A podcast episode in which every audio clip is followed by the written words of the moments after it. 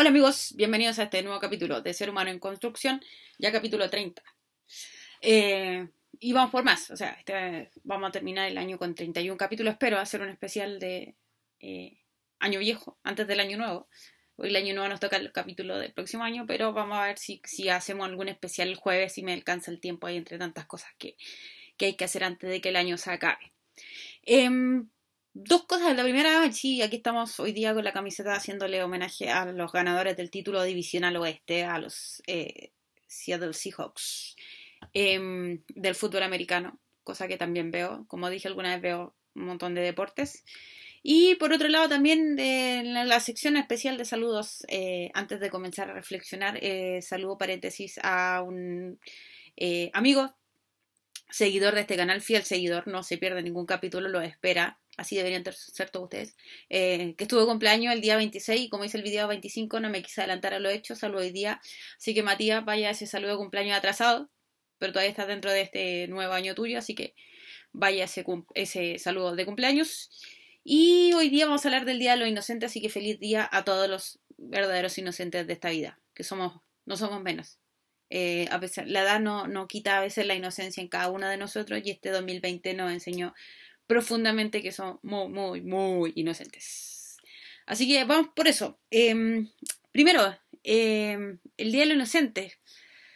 Extraño porque antiguamente se hacían bromas y la gente caía. Y hoy día no sé si somos menos inocentes, las bromas son muy obvias o en realidad no, no sé qué queremos de la vida. Pero ya, la, ya los días inocentes no es como antes. Uno antes eh, caía más seguido, ahora uno ya ve y es como, sí, ya así, así como... Entonces ve gente que supuestamente se teñió el, el pelo y es como, ya sabemos que no es. Eh, gente que dice, ah, estoy embarazada y es como, no, no estás embarazada, el día de lo inocente. Entonces no sé si perdimos la inocencia, la picardía, lo entretenido, la originalidad. Entonces ya no sé por qué lado va. Ahí lo dejo a criterio de, ustedes, queridos oyentes. Eh, pero realmente algo pasó que ya el día de lo inocente no es lo que era. Como que la tecnología no nos ayudó en lo absoluto echamos de menos las bromas del Día de los Inocentes como Bart Simpson. No, no sé si tanto. Eh, para los fanáticos de, los Simpsons conocemos el, el, suceso del inocente Palomita, pero no, no que tampoco queremos llegar a eso. Pero aunque está la el supuesto, está la idea de que a partir de esa, esa escena eh, Homero cae al hospital y durante y como que todas las temporadas de los Simpsons recaen sobre eso. O sea, como que todo lo que pasó en Los Simpsons es falso, solamente una parte de la imaginación de Homero después de caer al hospital por ese accidente. Bueno, pero es un... especulación. Pero lo dejo ahí aprovechando el Día de los Inocentes. Pero bueno, el punto es que de algún modo parece que perdimos la inocencia y ya no somos como antes, ya no caemos tan fácilmente o las bromas no son lo que eran. Una de dos. Ahí lo dejo a cada uno. Puede argumentar, defender. Eh, puede que le dé lo mismo también. Puede que sea un día más de trabajar, de no trabajar, de buscar trabajo, de perder trabajo. Pero bueno, aquí de hecho yo estoy a punto de entrar a una reunión, así que estoy tratando de reflexionar lo más rápido posible. Em, segundo, del Día del Inocente. ¿De qué viene todo esto? Bueno, originalmente el día calendario gregoriano, Día de los Santos Inocentes, porque se recuerda un hecho que no se sabe si es histórico o no, no, no hay un fundamento para negarlo, ni tampoco un fundamento para afirmarlo, así como a ciencia cierta, pero se cuenta que cuando Herodes I el Grande eh, supo que iban a ser un nuevo rey de Jerusalén a través de estos, magos, que eh, podríamos decir astrónomos de hoy en día, que, estudiaban, em, anunciaron a Herodes, pensaban que ahí estaba entre ellos eh, el nuevo Salvador, este nuevo rey, y en realidad no lo era, sino que era Jesús, que iban a ser en un pesebre. Y Herodes primero el Grande, sabiéndose que iba a poder ser destituido, intuyendo esta, como esta tragedia griega de que alguien iba a quitarle su trono, eh, decide matar a todos los niños de menos de dos años. Entonces se produce una matanza de inocentes a causa de un rey que no quiere perder su trono.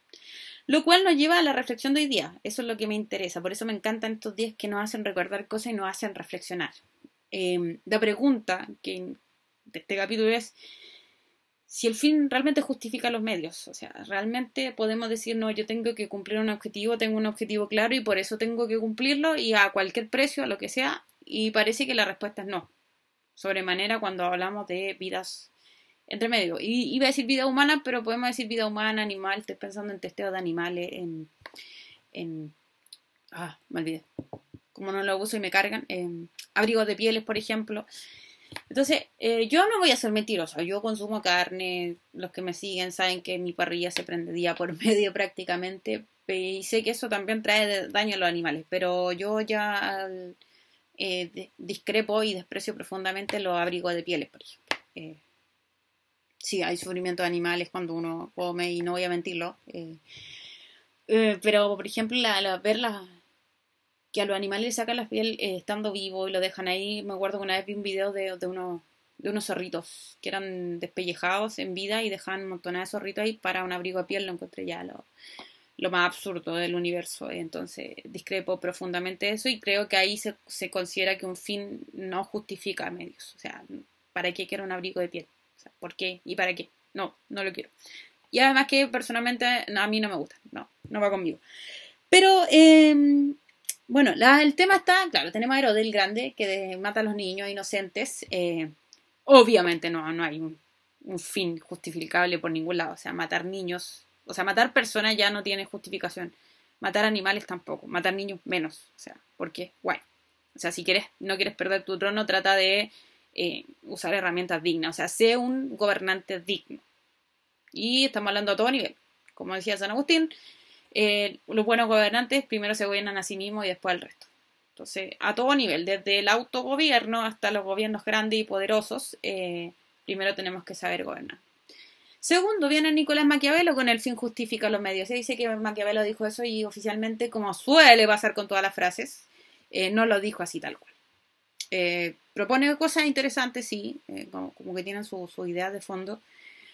Como que, por ejemplo, en El Príncipe señala que cuando uno quiere deshacerse de un gobernante se tiene que deshacer de todo su, su ascendencia y su descendencia, porque si no van a querer volver al poder y retomar lo que era suyo. Y eso, por ejemplo, la señora Lucia Irias lo tiene claro. O sea, la señora no se va a ir porque no quiere perder su poder. En algún momento yo creo que piensa que lo va a recuperar. Eh, lo mismo correría para la reina Isabel. Bueno, no sé, ahí hay una lucha, hagan su apuesta, la apuesta está abierta, la casa de apuesta, eh, doña Lucía, Isabel, ahí vamos por quién va primero. Pero bueno, eh, volviendo como a la seriedad de la reflexión, em, el fin no justifica los medios porque uno tiene que tener objetivos claros en la vida, pero siempre tienen que ser objetivos donde uno entienda que las personas no son un, medio, sino un, fin en sí mismo, como dice Kant. Y eso me parece interesante porque también, como dice mi amigo Eric Fromm, eh, que últimamente lo he leído harto, ya prácticamente mi amigo de cuarentena, eh, el problema surgió, y de esto viene el tema del Día de los Inocentes, de los genocidios, de Hitler, eh, eh, Pinochet y, vamos sumando eh, dictadores y gobernantes que, por obtener un fin destruyeron mucha gente, mataron mucha gente, desde Herodes hasta Pinochet y cuanto más actualmente en la actualidad. Em, todo parte cuando nos volvió una especie de caníbales en el sentido que pensamos que podemos alimentarnos en un sentido figurado quizás hasta en un sentido literal de otras personas. Y lamentablemente, como dice Kant, las personas son para tratarlas como un fin en sí mismo y no como un medio. Entonces, cuando ah, empezamos a convertirnos en medios y tratamos a los otros como medio, ahí es donde queda la escoba y ahí es donde cualquier fin justifica cualquier medio, como pasó supuestamente en el Día de lo Inocente. Ahora, ¿cuál es el punto de todo esto? Es que, interesantemente, desde el punto de vista lógico, eh, uno puede argumentar cosas. O sea, uno puede argumentar lógicamente eh, genocidios como, eh, por ejemplo, el de, el de Hitler. Hubo hace poco un, problema de un, estudiante que, que, defendió a Hitler y su postura y que lo admiraba y cosas por el estilo. Entonces, uno puede preguntar por qué hay gente que defiende este tipo de actitudes, este tipo de genocidio. Eh, entonces, el punto es que racional y psicológicamente hay respuesta. Estamos frente a personalidades narcisistas y los narcisistas se complementan muy bien con personas, eh, vuelvo a, a, Fromm, con personas de carácter masoquista, o sea, gente que, se, que le gusta someterse y los narcisistas también son sadomasoquistas en tanto les gusta mandar, pero les gusta eh, obedecer a alguien más, a tener algún poderoso de referencia. Entonces, uno puede decir, sí, lo que pasa es que Hitler odiaba a tal persona porque cuando él pasó tal y tal motivo, o él tenía una personalidad de tal y tal motivo, entonces eh, pasó que llegamos a esto y tiene su razón de ser por ese motivo y que porque los judíos y que la economía y que bla bla bla. Entonces, uno podría, uno puede entender que hay fin, que hay medios que desde la razón eh, o desde ciertos patrones de comportamiento psicológico tienen justificación, pero no se justifican ética ni moralmente. Y ahí entramos al conflicto de eh, lo que hemos vivido a lo largo de la historia. Mientras nosotros creamos que contra viento y marea tenemos que cumplir nuestros objetivos cuando ni siquiera hemos estudiado si son buenos objetivos, ahí entramos en un gran conflicto. Porque em, porque viene una persona y dice, no, hay que deshacerse de todas estas personas que son contra nosotros. Y ahí entra el, típico problema que yo digo, que siempre llegamos al tema del objetivo felicidad y del medio educación. Necesitamos un medio de educación emocional para comprender lo que es la felicidad. Desde la antigüedad hasta la fecha yo creo que quedamos claros en que todas las personas quieren ser felices, todos los humanos quieren ser felices. El problema es que como somos personas únicas e irrepetibles, felicidad no se entiende lo mismo para uno que para otro. Para uno el placer momentáneo, para otro la sabiduría, para otro el conocimiento, bla, bla, bla. Y tenemos ahí toda la historia de la filosofía diciéndonos qué entiende cada uno por felicidad. El problema es que la gente quiere disfrutar el momento, entiende felicidad como disfrutar el momento. Entonces, mientras entendamos felicidad como disfrutar el momento y, y, nos, y absorbamos lo que nos dice las redes sociales, los medios de comunicación, eh, los gobernantes que, el éxito, que la felicidad es éxito, que la felicidad es tener, que la felicidad es tener poder, que ser, eh, tener más plata, tener, tener, tener, tener, como dice eh, From, la diferencia entre ser y tener, mientras no entendamos que debemos ser más que tener, vamos siempre a tener en algún punto de nuestra historia un conflicto de que mi fin va a justificar mi medio donde yo voy a tratar al otro como un medio, es decir, usarlo, lo voy a usar para mis propios propósitos. Entonces, para cerrar un poco ya la reflexión em, del Día de los Inocentes, es que no, no todo fin justifica los medios, ni todo eh, medio es justificable por un fin.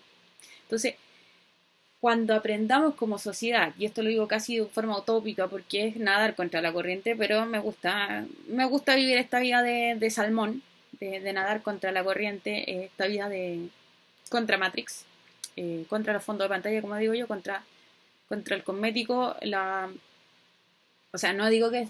A ver, para que después no me digan, oye, tú estás en contra de los cosméticos. No estoy en contra de los cosméticos, estoy en contra de eh, esclavizarse del cosmético. Es el punto.